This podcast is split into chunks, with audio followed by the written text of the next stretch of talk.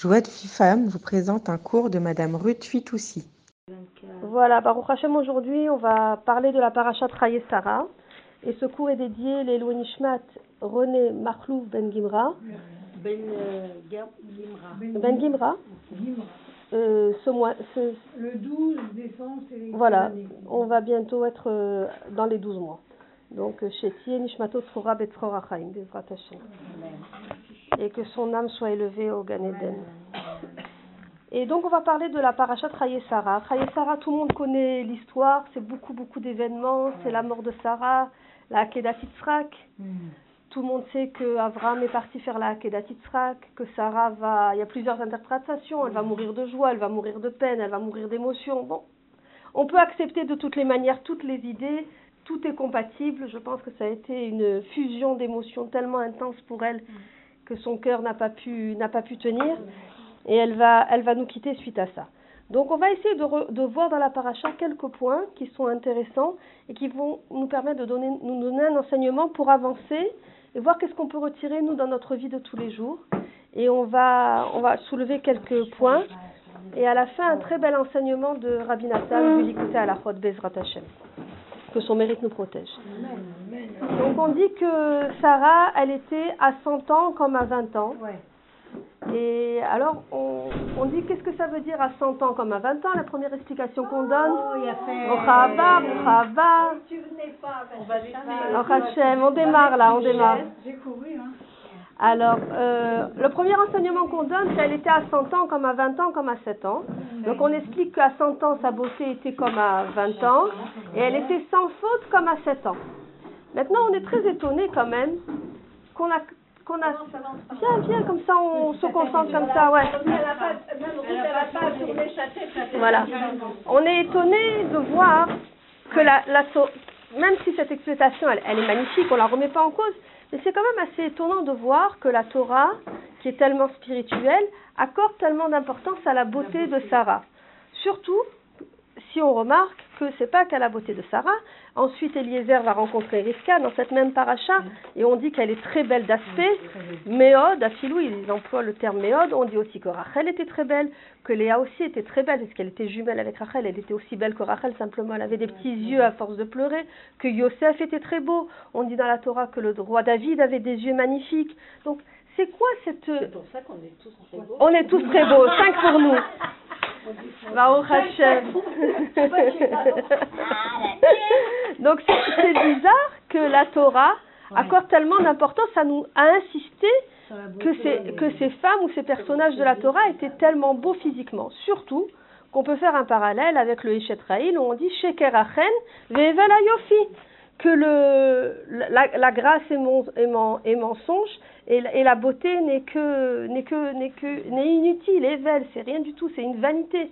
Alors faudrait savoir pourquoi on met tellement en valeur si après on va dire Sheker Achen Ve'evel Yofi, c'est un peu ça paraît contradictoire qu'on nous répète à chaque fois, qu'on nous, on nous vante. pas que la beauté physique, c'est chez ces femmes-là. Alors voilà, alors voilà. Chez Sarah et Menou, c'était particulier. Il faut savoir que la beauté physique, c'est une forme de perfection. Quelqu'un qui voit un magnifique paysage, une magnifique plante, quelque chose, on, on s'extasie, on dit comme c'est joli, comme c'est beau. On est tous, ou, quelque, une, très belle petite fille, un très beau petit garçon, on s'extasie, on dit Ah, comme il est beau, comme il est mignon, etc. Donc on est tous sensibles à la beauté. Pourquoi on est sensible à la beauté? Parce que c'est une forme de perfection extérieure. Et des fois, dans, beaucoup de cas, Baruch Hashem, dans le cas de Sarah et Menou, dans le cas des Imaot, la, la perfection intérieure est tellement grande qu'elle reflète, qu'elle est en osmose avec la perfection extérieure. Et dans le cas de Sarah et Menou, c'est exactement ce qui s'est passé. Sa perfection intérieure était tellement ab- mouchlemet, parfaite, absolue, qu'elle était en osmose complète avec sa, avec son physique. C'est pour ça qu'on nous per- on, on parle du physique de ces personnages de la Bible pour nous montrer qu'ils étaient en accord complet. C'est-à-dire qu'ils repla- c'est ce qu'on ce appelle un kli mushlam. Le, le- leur corps, l'extériorité est en perfection, en osmose avec l'intériorité. Et pourtant, on, on raconte une histoire qui est, qui est assez intéressante. Il y avait à l'époque de, il y avait à l'époque, J'aime beaucoup cette histoire, on va faire une parenthèse, on va la raconter. C'est à l'époque où Alexandre le Grand a voulu conquérir Eretz Israël. Il a, conquéri le, mon- il a conquis le monde entier, Alexandre le Grand, le monde entier de l'époque, le monde civilisé de l'époque. Il est arrivé jusqu'à la Perse, il a même conquis la Perse. Et quand il est arrivé à Jérusalem, en Israël, et il est arrivé à Jérusalem pour con- conquérir Israël et Jérusalem, qui est la capitale, il arrive et il trouve face à lui Shimon, le Kohen Gadol de l'époque, qui sort. Et qu'est-ce qu'il fait le- Alexandre le Grand? Il descend de son cheval et il se prosterne devant lui. Et là, tout le monde est ébahi. Mais pourquoi euh, Alexandre le Grand il a besoin de se prosterner devant qui que ce soit Le Kohen Gadol, quel rapport? Et on lui demande pourquoi tu te prosternes devant le Kohen Gadol? Il dit parce que à chaque bataille que j'ai menée, j'avais devant mes yeux l'image de cet homme-là. Et à chaque fois que je voyais l'image de cet homme, je gagnais la bataille. Et maintenant, je l'ai reconnu. Maintenant, c'est, quelque chose mina shamaim. C'est Akadosh Baruch Hu qui lui a envoyé ça pour que, pour qu'il le reconnaisse et qu'il ne fasse pas de mal à Jérusalem. Il n'a pas, conquis Jérusalem. Il n'a pas fait de mal aux, citoyens, etc., etc. Et quand il est arrivé dans Jérusalem, ils étaient très embêtés parce qu'ils voulaient faire euh, une, balade touristique dans Jérusalem. À l'époque, il y avait le Beth. Donc la première attraction, entre guillemets, c'était d'aller au Beth Amikdash. Et ils étaient très embêtés. Pourquoi? Parce qu'au Beth Amikdash, au Beth il fallait rentrer pieds nus. Comment on allait dire à Alexandre le Grand, enlève tes chaussures Qui c'est qui peut donner un ordre à Alexandre le Grand? Alors? Personne. qui a- Et se- alors les Chachamim, ils se sont concertés, comment on va faire, comment on va faire? Ils ont été voir un grand, grand sadique, un Chacham Atsum, quelqu'un qui était réputé Ouais. pour, une, pour avoir une intelligence hors pair. Ouais. N'avait d'égal son intelligence que sa laideur. Il était extrêmement laid. Mais il était d'une intelligence incroyable. Tout le monde se casse la tête comment on va faire? Pour faire entrer Alexandre le Grand dans le Beth Amikdash en lui disant d'enlever les chaussures. Et lui, il a eu une idée de génie, bien entendu, c'était un génie. Il a dit on va lui faire de manière diplomatique. On va lui préparer des petits chaussons en coton. On va broder sur le coton par-dessus des pierres précieuses. Et on va dire, Votre Majesté, nous avons brodé pour vous des chaussons. Donc le coton, c'est comme s'il était pieds nus en fait, il est complètement à plat. Nous avons brodé des, chaussons en pierres précieuses pour honorer Votre Majesté. Il a été très honoré, il a chaussé les chaussons et tout s'est très bien passé. Pour vous dire la grandeur de ce chacham qui s'appelait Yoshua ben Hanania. Et ce Yoshua ben Hanania, étant donné qu'il était très laid, malheureusement, la fille du roi, la fille du César, un jour elle va le voir et elle lui dit Comment c'est possible? Autant d'intelligence avec autant de laideur Et lui, c'est un petit peu. Vous savez que ça lui a pas plu, la franchise des. des- de- Alors il lui a dit Dis-moi, chez toi au palais, le roi, le vin, il est mis dans, des fûts en bois ou il est mis dans des beaux fûts en or et en argent? Elle dit ben, Dans des fûts en bois, comme on conserve le vin. Il dit Mais c'est pas normal. C'est pas normal. Vous, vous êtes une famille royale. Vous n'êtes pas comme tout le monde. Vous, vous devez mettre le vin dans quelque chose de valeur. Alors elle va voir son père et elle lui dit J'ai une idée. C'est pas normal qu'on mette le vin dans les. Comme tout le monde. Et lui, comme il aime beaucoup sa fille, il dit, Bon, d'accord, il donne l'ordre de transférer tout le vin dans des, dans des cuves en or et en argent. Bien sûr, tout, tout se transforme en vinaigre. Tout le vin tourne. Et, les, les prétendants, les administrateurs qui gèrent les biens du, du, du, du roi viennent lui dire Écoute, tout ton vin, il a tourné. Qui, c'est qui a donné une idée pareille à ma fille? Il va voir sa fille, il dit Mais qu'est-ce qui se passe? C'est- ça l'intelligence des, juifs là qui t'ont dit de faire ça? Alors ils ont convoqué Rabbi Yoshua ben Hanania. Et il, leur a dit, il lui a dit, mais pourquoi tu as dit un conseil pareil à ma fille? Tu me veux du mal, tu veux du, du mal à mes biens, regarde maintenant tout mon vin, il a tourné en vinaigre, etc. Il lui dit, non, moi je veux rien du tout. Mais simplement, elle, elle a dit, comment on peut, y- il peut y avoir autant d'intelligence dans un, dans un, dans un, dans, dans un corps laid. Donc je lui ai expliqué que des fois, l'intériorité ne devait pas forcément refléter l'extériorité. Alors le César, il lui dit, mais des fois, il y a des gens qui sont très intelligents et qui peuvent être beaux. L'un n'empêche pas l'autre. Il lui a dit, alors je te certifie, je te certifie que si ces gens... euh, c'est vrai, c'est vrai. Il y, a, il y a des gens qui peuvent être beaux Et intelligent. et bien entendu. Il lui a dit, mais je te garantis, il lui a dit Rabbi Yoshua, que si ces gens-là avaient été moins beaux, le peu de temps qu'ils passeraient le à- devant le miroir ou à s'occuper de leur esthétique, ils l'avaient encore plus investi dans la chorma et dans l'étude, ils auraient été encore plus intelligents. Sous-entendu, lui, grâce entre guillemets à sa laideur, il a pu avancer tellement dans la chorma. Ce qui nous ramène à notre sujet, Sarah, la perfection de Sarah d'avoir eu une telle beauté et de, ne pas y avoir accordé imp- d'im- d'importance au point que son intériorité était en parfaite os- osmose avec son extériorité. C'est ça la grandeur de, Sarah Imenou et c'est pour ça qu'on parle de sa beauté. Voilà, donc c'est un grand, grand exemple pour nous. Maintenant, regardez comme c'est joli. On dit Sarah Imenou, elle était à 100 ans comme à 20 ans. C'est la première fois que j'entends ça, c'est un ridou, j'ai trouvé ça magnifique. À 100 ans comme à 20 ans. Mais regarde, voilà, non mais regarde 100 et 20, parce que d'abord on te dit 100 et 20. Alors regarde maintenant, qu'est-ce que ça veut dire à 100 ans comme à 20 ans? Si tu prends le Teilim numéro 20, Ouais. le Teilim nu- numéro 20, c'est celui où on, on parle de toutes les, les catastrophes. C'est celui qu'on fait quand il y a un malheur, un problème, toutes les tsarot, tout le Teilim 20, c'est-à-dire on essaye d'invoquer Dieu pour le, le supplier d'annuler de, de nous les mauvais décrets, Yann Echab, voilà, et qui nous répondent. Ça, c'est le Teilim 20. Et le Teilim 100, si on prend le Teilim 100, c'est quoi? C'est le Mizmor Letoda. Oui. Ça veut dire pour elle, toutes les tsarot, tous les malheurs. Et remercier Hachem, c'était au même niveau. Shiviti Hachem les negditamid. Ça veut dire que ça veut dire ça la phrase dommage que Francine n'est pas là parce que quand j'ai préparé ce cours, j'ai beaucoup pensé à elle. C'est ça que ça veut dire Shiviti Hachem les negditamid. Shiviti, ça veut dire j'ai égalisé. Qu'est-ce qui est égal pour moi à mes yeux? Le bien que me donne Hachem et ce qui paraît à mes yeux mal. Les deux ensemble, c'est la même chose. C'est ce qu'elle a réussi à faire Sarah à 100 ans comme à 20 ans. Ce Teilim 20 contre le Teilim 100. Toutes les tsarotes qu'elle a pu avoir dans sa vie, rester stérile pendant des années, avoir été ensuite euh, presque maltraitée par Agar, puisque bah, ça, ça, Agar, elle a pris de l'orgueil, elle est devenue orgueilleuse, elle l'a prise de haut.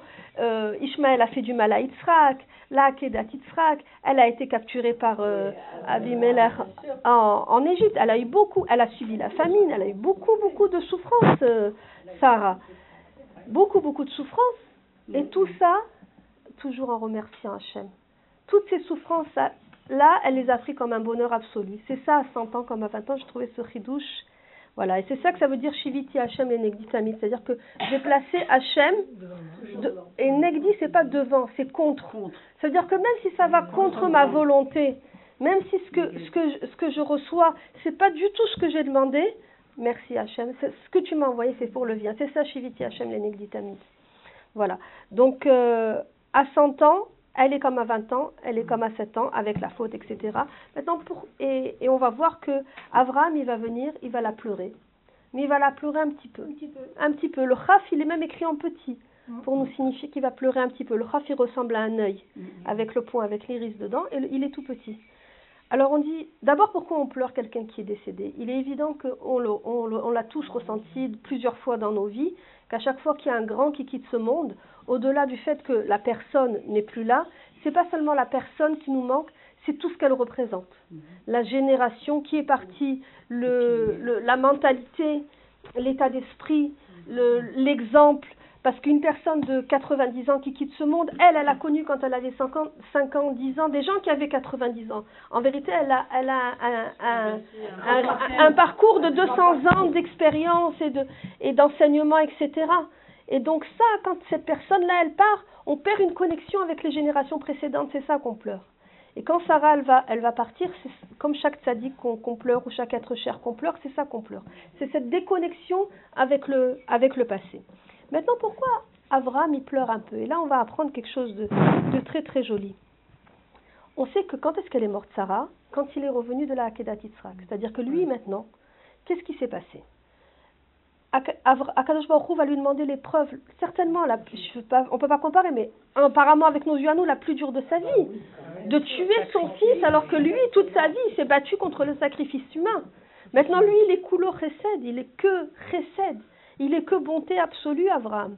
Comment tu peux demander à quelqu'un qui est coulo chesed de tuer quelqu'un de sang-froid, ton fils que tu aimes? C'est- c'est c'est con- c'est contre sa nature. Au-delà, que c'est au-delà de l'entendement, c'est contre sa nature. Il ne peut pas faire ça. Et donc, il va vaincre ce côté bonté absolue, il va réussir, puisqu'il est sur le point de faire la Akedat Yitzhak, où tout le monde connaît l'histoire, il va tuer le bélier, etc., etc.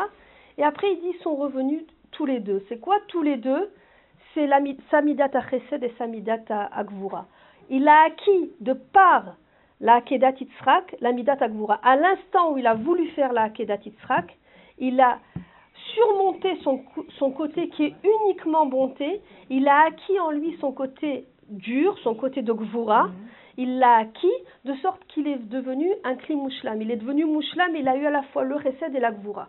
Donc au-delà du fait qu'il avait écouté le commandement d'Hachem, que Baruch Hachem, son fils, n'est pas mort et qu'Akadosh Baruch Hu lui a montré à quel point il aimait et que c'était juste pour le mettre à l'épreuve, au-delà de ça, lui, à titre personnel, à titre humain, il vient de vivre la victoire de sa vie. Il vient de vivre la victoire de sa vie. Son fils est vivant, et il a enfin acquis la gvoura qu'il n'avait jamais pu acquérir, durant toutes ces années auparavant. Il descend, avec, imaginez la joie qui l'anime, la déclaration d'amour qu'Akadosh Baruch Hu vient de lui faire en lui laissant son fils vivant et en lui expliquant que c'était qu'une épreuve et qu'il a été que, que par cette épreuve il a été encore plus, plus que grandi et élevé, tout à fait. Yitzhak vivant est lui qui a réussi à s'élever personnellement. Il a une joie immense au fond de son cœur et qu'est-ce qui se passe? Il arrive et Sarah meurt. C'est l'ascenseur émotionnel complet. C'est-à-dire qu'il est dans une joie immense. Et d'un coup, la mort de Sarah. Et il va pour commencer à pleurer. Mais maintenant, le Satan, il arrive à ce moment-là où Sarah est morte. Il dit, il tape dans le dos, façon de parler, et il dit, je t'avais dit, je t'avais dit que Sarah, elle tiendrait pas le coup si tu allais sacrifier Yitzhak. Sous-entendu, si elle est morte, c'est de ta faute. Si elle est morte, c'est ta faute. Qu'est-ce qu'il a fait Abraham? Il s'est levé, il a arrêté de pleurer. Il s'est levé, il a arrêté de pleurer. Pourquoi? Il a pleuré que un peu. Parce que si, et c'est un enseignement pour nous dans la vie de tous les jours, s'il continuait à pleurer, il serait rentré dans un remords. Parce que le Satan lui a fait rentrer l'idée qu'il était responsable de la mort de Sarah. Il est en train de lui casser sa joie, toute la joie qu'il avait, parce que c'est impossible de gérer l'ascenseur émotionnel, de lui casser sa joie et qu'est-ce qui se passe s'il lui casse sa joie et qu'il rentre la peine et qu'il a le remords? Il va regretter ce qu'il a fait. Et il y a un principe dans la Torah, si on fait une mitzvah et qu'on la regrette, elle est annulée. Elle est annulée, c'est zéro. Vous imaginez demander à Abraham de ce qu'il a fait maintenant, lui dire c'est zéro? C'est impossible. Alors il arrête de pleurer.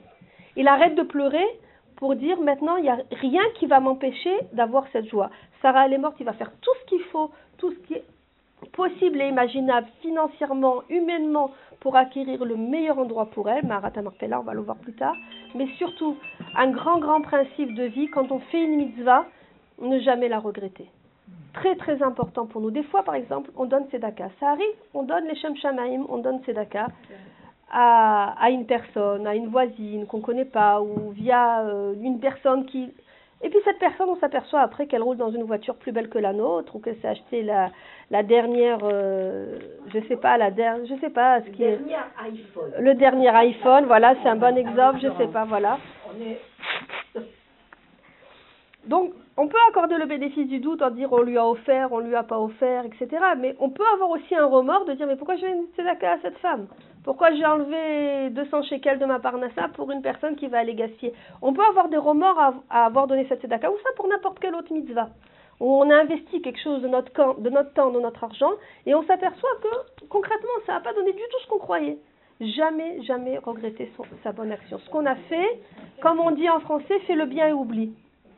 Voilà, ça c'est un grand principe qu'il faut toujours garder, ne pas perdre les bonnes actions qu'on a pu acquérir. Ce qu'on a fait, on l'a fait les Shem Shamaim. Après, comment la personne elle le concrétise, comment la personne elle le vit. Toi, tu as fait les Shem Shamaim. Tu as fait comme encore le principe Shiviti Hachem Lenegditamid. Hachem, il a mis devant moi une personne en difficulté. La volonté d'Hachem, le Ratsan Hachem, c'était que je l'aidais. Moi, j'ai fait Ratsan Hachem.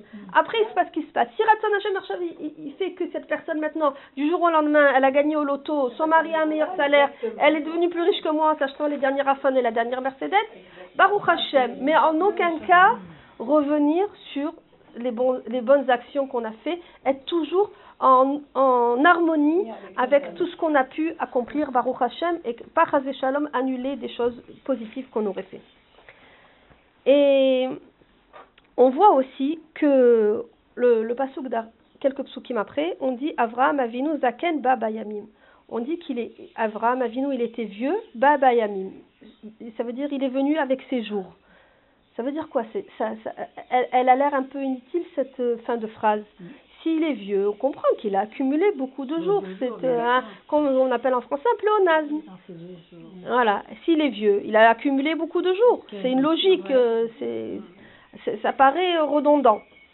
Et, et on explique qu'Abraham Avinu, chaque jour de sa vie, il l'a optimisé à 100%. Chaque jour de sa vie, il faisait des mitzvot.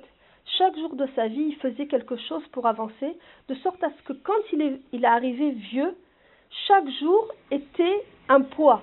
C'est-à-dire qu'il chaque jour qu'il avait accompli, c'était une force. On raconte une histoire du Chafetz Chaim, qu'une fois il y avait quelqu'un qui, qui est parti en voyage très loin, et il est parti dans une contrée qu'il ne connaissait pas pour euh, gagner sa parnassa, il devait revenir à la maison. Quand il est arrivé dans cette contrée lo- lointaine, il y avait une rivière, et là-bas dans cette rivière, il y avait, euh, il y avait beaucoup de, la- de, de, de, de pièces, pas des pièces d'or, comment on appelle, des, des, Des diamants pas des, des- non, tu sais comment ça, comment, de l'or, tu sais comment c'est, Ah, des pépites d'or, des pépites d'or, il y avait des pépites d'or, mais lui il connaissait pas ça. Alors Il y avait des pépites d'or à portée de sa main, il aurait pu en prendre plein. Il était face à la rivière. Maintenant, lui, il sait pas ce que c'est les pépites d'or. Ouais. Il voit que ça brille un peu, mais bon, c'est de la pierre pour lui. Il comprend pas que c'est des pépites d'or et que ça a une valeur immense. Et cette rivière, elle est pleine de poissons. Il s'est dit, mais à l'époque, le poisson, c'était très cher. Il s'est dit, oh là là, je vais mettre dans ma charrette tout le poisson. C'est dommage que je prenne... euh. Alors, il commence à ramasser les pierres au début. Il se dit, mais je suis idiot, moi, de ramasser des pierres. Vaut même pas... Vaudrait mieux que je ramène du poisson à la maison au lieu de ramener des pierres. Parce que les pierres, ils vont rien en faire. Par contre, le poisson, euh, je peux le vendre et je vais en ramener à la maison, et le poisson, et le poisson. Donc, c'est ce qu'il fait. Il remplit il- bon, au début, il a mis ses quelques pierres, après, il arrête son, son- ses bêtises pour lui, et il ramasse son poisson, il prend des quantités industrielles de poisson. Jusqu'à ce qu'il arrive chez lui, il arrive à la douane, et le poisson, il sentait mauvais. Bah. On lui dit, on lui dit, écoute, qu'est-ce que tu as là dans, dans ta charrette Il lui dit, bah j'ai du poisson. Il fait, mais ça, ça, ça sent très mauvais ton poisson. Tu pourras, on te laisse pas rentrer, ça peut euh, avoir des microbes, etc. On te laissera pas rentrer dans la ville. Il dit, mais attendez, vous allez pas m'enlever mon poisson. Il devient fou. Il dit, bah écoute, non seulement on va t'enlever ton poisson, mais en plus si tu veux pas l'enlever, tu vas devoir payer des employés pour qu'ils vident la charrette parce qu'il est hors de question que tu rentres avec ça dans la ville. Et c'est ce qui s'est passé. Il y a eu des employés qui sont venus vider le poisson et il est rentré bredouille. Et quand il est arrivé à la maison, tout ce qu'il avait, c'est ces quelques pierres. Mais quand il les a sorties, les gens de la ville, ils ont compris que c'était... Et rien qu'avec ces petites pierres déjà qu'il avait ramassées, il est déjà devenu avec une très, une très bonne situation. Pas richissime, mais déjà sa situation. Et là, il s'est dit, si seulement, si seulement j'avais su, si j'aurais pu remplir toute la charrette avec des, des pépites d'or. Et moi, je l'ai remplie avec du poisson. Et cette histoire du Chafetz Chaim, c'est nous sur cette terre, c'est un machal. C'est-à-dire que nous, quand on arrive sur cette terre, on voit les attractions, on voit les tentations, on voit tout ce que tout ce qu'on peut faire de sympathique, euh, aller s'amuser, regarder des films pendant des heures, aller faire du shopping pendant des heures et des heures pour acheter des habits qu'on va jeter, etc., etc. Bah regarde chaque pessard ce que tu jettes, regarde chaque pessard ce qu'on jette. Regarde chaque pessard ce qu'on jette, après on fait le point. Regarde, Dieu bénisse chaque pessard, regarde devant nos associations qu'est-ce qui récupère chaque pessard de, de Baruch. C'est pas perdu. Donc nous dans ce monde, on est, c'est la même chose. On a les mitzvot d'un côté qui paraissent pas très attirantes. Toutes les mitzvot qu'on peut faire. Chaque petite mitzvot, même répondre amen à un kaddish, rendre un service à sa voisine qui vient d'accoucher, euh, faire un effort pour la tniout, améliorer un petit peu son Shabbat, en étudiant un petit peu la, la, la Shabbat, surveiller un petit peu son langage, avec un, se re- en passant un peu sa langue plutôt que de dire une petite phrase de la Shonara, etc., etc. Tout ça, c'est des pierres précieuses qu'on accumule pour pour la pour le Olamaba, pour le Ganaden. Et ça, c'est ce qu'il a eu Avraham Avinu quand il a eu Baba Yamim. Lui, il avait compris que c'était pas le poisson qu'il fallait prendre. Lui, toute sa vie, il a accumulé les pierres précieuses, à faire du zikouy arabim, à convertir les gens, à les persuader de l'existence d'Akadosh Baruch Hu, à, à montrer par son exemple. On va voir quand il va faire le, le, le deal, la négociation pour Maharat Amerpala, il lui a dit, il lui dit, toi, tu es Nassi Hachem, tu es un prince de Dieu. Donc il, il est reconnu déjà à l'époque, de, de par son comportement comme un prince, il se comporte comme un prince digne de Dieu. d'être un, un, un, choisi par, par, par Akadosh Baruch Hu, choisi par Hachem. Donc c'est ça que ça veut dire euh, Avraham. Donc on, on essaye aussi de prendre un exemple sur ça, de faire en sorte que chaque petite mitzvah qu'on fait, sachez qu'elle s'accumule, elle est importante. Et, et, et Bezrat Hachem, avoir, la, avoir fermer un petit peu les yeux sur les tentations extérieures et ouvrir les yeux sur les, des fois les mitzvot qui sont à notre portée, qui sont faciles et qu'il ne faut pas, qu'il faut pas refuser Bezrat Hachem. Et comme on, on raconte ici une, une, très très belle histoire, le, le il raconte une très très belle histoire pour dire que les, les tzadikim, pour dire la grandeur d'Abraham, ils sont tellement grands, on dit à tzadikim bemitatam nikraim chaim. C'est-à-dire les tzadikim, quand ils sont morts, ils sont appelés vivants. Alors c'est un peu surprenant comme, euh, comme euh, expression, mais on raconte une histoire, c'est le Chida qui ramène cette histoire. C'est pas une histoire qu'on raconte comme ça, ça vient du Chida, donc la source est sûre. On dit qu'une fois, il y a plusieurs centaines d'années à Hebron, ils, est, ils arrivent le, la veille de Kippour et il n'y avait pas Minyan. Vous connaissez cette histoire? C'est une Ah, vraie histoire. Mmh. Ah, Tu la connais aussi? Elle est très très belle. Vas-y, continue. Ils n'avaient pas Minyan, ils étaient neufs. Ouais. Ils étaient neufs et vraiment, ils, il y avait, ils étaient tous les juifs qu'il y avait dans la ville. Malassot, ils tournent, ils tournent, il n'y a pas- il y avait pas plus. Et à la dernière seconde, arrive un vieux monsieur et il fait, alors il dit d'abord, juste avant Kippour, alors dit, vous voulez faire Seudat Mafseket avec nous Chacun veut la dire, non, non, non, j'ai mangé déjà, j'ai mangé, j'ai fait mes Seudat Mafseket, ne vous inquiétez pas. Je suis juste venu faire la tfila avec vous. Il veut pas manger. Bon, il a fait mes Seudat Mafseket, ça va, c'est, ça peut être compréhensible. Ils commencent la tfila, le lendemain, ils font toute la tfila de Yom Kippour. Et là, tout le monde est tellement heureux, Mina Shamaim, ils ont eu un dixième, ils ont fait la, prière de Kippour. Ils sont tellement Beitla à vous, tellement émus que chacun, il veut inviter cette, cet invité mystère. Et ce vieux monsieur qui est venu juste à temps les sauver et leur permettre de faire une fila de Kippour avec Minyan. Et il tire au sort. Pour pas faire des bagarres, il tire au sort, savoir qui c'est qui va avoir l'honneur de recevoir. Euh, je me rappelle plus si c'est le Shamash ou le Chazan finalement. un- je crois que c'est le Chazan qui est tiré au sort et qui va pouvoir recevoir le vieux monsieur. Il est tout content. Il amène le vieux monsieur chez lui. Il rentre la clé dans la porte. Il lui dit Bechavod. Il se retourne. Plus personne. Il avait disparu. Il était pris vraiment de, stupeur. Il était très étonné. Qu'est-ce qu'il faut faire? Il a disparu, il a disparu. Il a cherché un petit peu, plus personne. Et le soir, il s'est endormi et il a rêvé. Ce vieux monsieur qui est venu dans le rêve et il lui a dit Je suis Avraham, Avinu en personne et je ne pouvais pas vous laisser sans, sans Minyan le jour de Kippour et c'est moi qui suis venu vous compléter Minyan. C'est une histoire du belle. Pour vous dire que Avram, quand on dit tzadikim, bemitatam, nikraim, kraim, ça veut dire quand on dit ils sont vivants, ils sont vivants. D'ailleurs, qu'on dit que même à Maharat, à Marpella, c'est pas qu'ils. Nous, on a l'image quand on va voir un cimetière que les gens en dessous sont morts. Il faut savoir qu'on dit que tous les, les, les Avot et Imaot qui sont à, à Maharat, à Marpella, ils sont vivants à l'intérieur. C'est- dur à comprendre pour nous, mais c'est pas c'est dur à comprendre pour nous. Mais, mais c'est vraiment une présence euh, éveillée. Une présence éveillée, effective. Leur corps ne, se, ne, ne part pas en poussière, comme un- ne se décompose pas. C'est vraiment, et, et, et de par cette histoire, on a la preuve qu'ils peuvent, si nécessaire, revenir, revenir parmi nous, et c'était le cas. Pendant la guerre, il y a eu, euh, on a eu euh, Rachel qui est. Rachel. Nahon, Nahon, on a eu une histoire comme ça pendant la guerre, c'était Tsuketan ou Ouais, al- Tsuketan. Je crois. Euh, Hamoud Anan ou Tsuketan, j'ai un doute. Tsuketan, hein. Tsuketan, Alors, Nahon. concernant les autres sadikim, alors est-ce qu'on peut penser qu'ils sont toujours vivants quand on va Oui, sur oui, oui, il y a une histoire dans la Gemara, il y a une histoire de... Il y a une histoire dans la Gemara qu'un jour il y a un grand, je ne sais plus si c'était un Tana ou un Amora, il a déblayé son jardin et il voulait faire des travaux dans, sur son terrain. Et quand il commence à faire des travaux sur son terrain, c'est presque comique comme histoire. Il voit qu'il y a un- quelqu'un qui est enterré. Il y a quelqu'un qui était enterré là-bas. Il commence à déblayer et il voit le mort enterré. Et il voit que la personne, elle a l'air éveillée, elle n'a pas l'air endormie. Alors il lui dit, mais qui tu es? Il lui dit, je suis un tel, fils d'un tel. Il lui répond, etc. Il lui dit, mais tu es mort ou tu es vivant? Je comprends pas puisque tu me parles. Il lui dit, je suis vivant, mais je me repose ici. Akadosh il a dit, c'est le moment de, de 120 ans que je devais mourir. Je... Il a dit, mais si tu parles et tu me réponds et tu comprends, lève-toi et rentre chez toi. Il lui a dit non, Akadosh Baruch il a décidé que c'était le moment maintenant que je quitte ce monde. Maintenant, je me repose jusqu'à la résurrection des morts et Mashiach Olam Haba. Donc, il y a des grandes sadikim, on, le sait. C'est une histoire de l'Agmara, c'est une vraie histoire. Que Mamash sadikim, Bemitatab. Grâce à Dieu. Pour recevoir les cours Joie de Vive Femme, envoyez un message WhatsApp au 00 972 58 704 06 88.